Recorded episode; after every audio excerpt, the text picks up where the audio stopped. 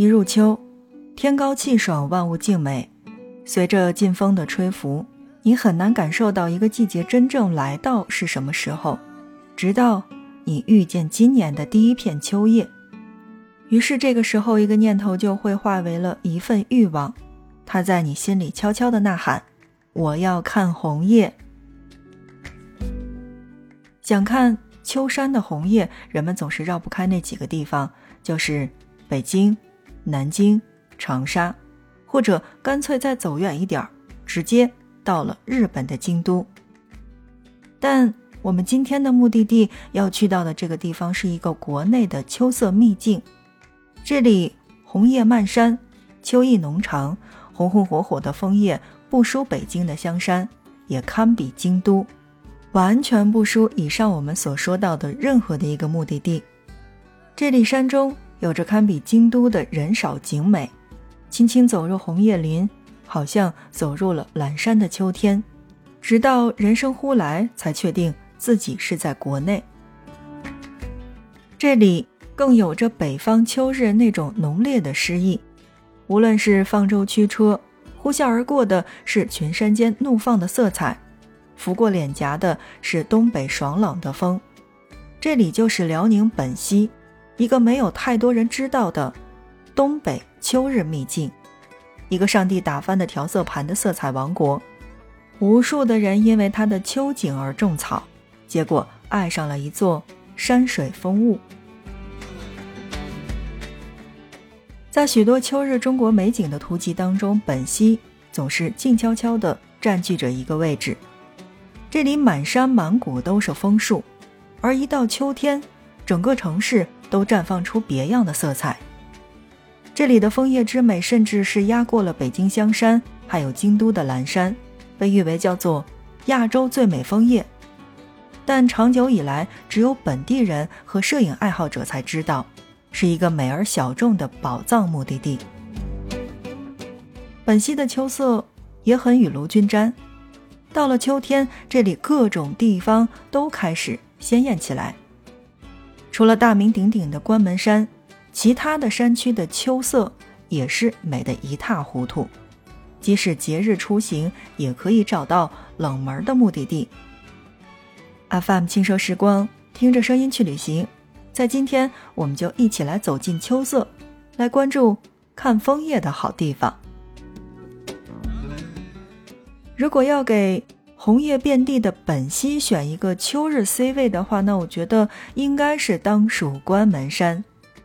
那片位于辽宁省本溪市南部的山林，夏季苍翠葱郁，冬日素白静美，而只有在秋天才能看到它真正出圈的时刻。秋日里的关门山，全然不知疲倦的红叶在山间燃烧，仿佛只为赶在。落叶之前，最后证明自己一次是来过人间的。这里半山半水，除了森林公园，关门山水库更是美得像是一幅油画卷轴一样。秋日里昼短夜长，风凉霜冷的气候让叶绿素暂时的告别了舞台，于是浓烈的色彩成为了枫林写给天地的诗。关门山自古是被称为叫做东北黄山的，虽然这份类似总会有一些牵强，但是秋日里走进山间的林溪旁，这是黄山都比不上的极致的秋色。东北的地名是向来直白的，从地势上来讲，关门山因双峰对峙，一阔一窄，其状如门，故此得名。而这两座对立的山峰之间穿过的溪流。穿过了山谷，也穿过了公路，让山涧的风铃徐徐舒展在过客的眼中。当然，如果大家有机会的话，泛舟五彩湖，那么是在我们节目当中强烈推荐的玩法。这种人行舟上，宛若复古的挂历风的美景，其实人生也很少能体会得到。所以，如果去到了辽宁本溪，一定要去体验泛舟五彩湖。关门山其实本质上算是一个很成熟的景区了，但是节假日的人流也多，而国庆期间甚至可以是人比枫叶还多，因此就是想看秋叶的话，一定要错峰出行。所以我们在今天的节目当中给大家安排到的是这样的一个地方，找个冷门的时段，也许会有不一样的惊喜。好，我们再来说一说老边沟。在搜索老边沟资料的时候呢，一行字就引入了我的注意，叫做“景区开放较晚，景色秀美，但较为原始”。所以，“人少景美”这四个字，其实就不用我再多说了吧。不过近几年了，这个老边沟也跻身本溪的秋日热门目的地了，所以去的时候也还是那句话，要趁早。在秋霜之后呢，老边沟的美才真正的开始去发力，万山红遍，层林尽染，是远观时候的感觉；而谢落三秋叶，能开二月花，是踏进之后给人的这种温柔。老边沟距离县城大概是有六十五公里的，交通的确是个小问题，所以也更适合自驾游。当然，我觉得这样看的话，也特别适合周末。附近的小伙伴出游。另外，在这儿要告诉大家的是，山中呢风凉露重，秋天的东北又比不上其他的地方，还更冷了一分。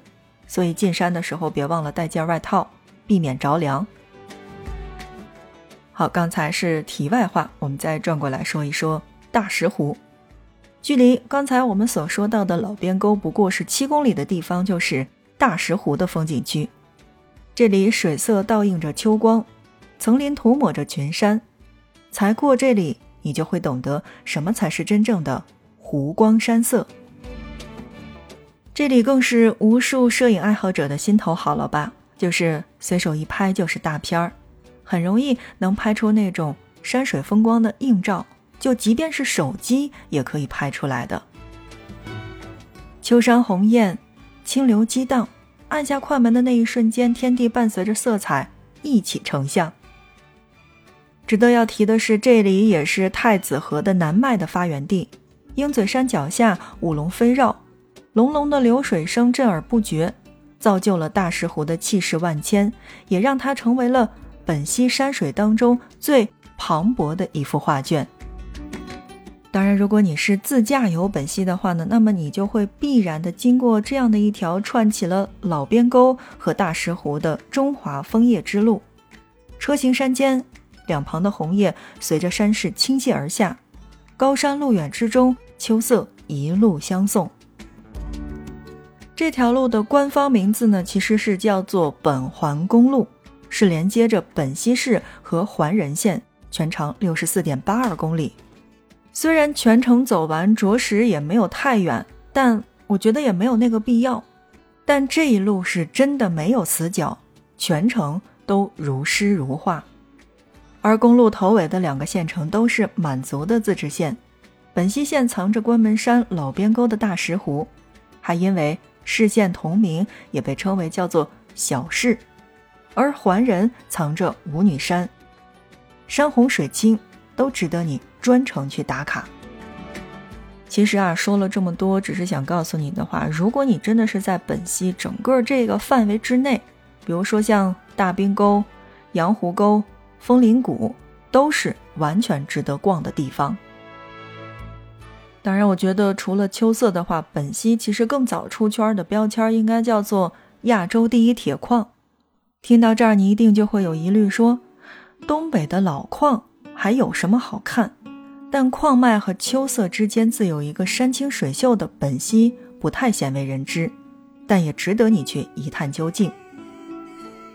比如说像我们接下来所说到的虎骨峡，虎骨峡呢是藏在环仁的两乡交界处的，而整个虎骨峡是由山、有水、有岛和有湖组成的。山是长白山的余脉，水是鸭绿江的支流，而回龙湖上。躺着一座卧龙岛，行走期间呢，你就会发现这个东北小桂林还真是名不虚传。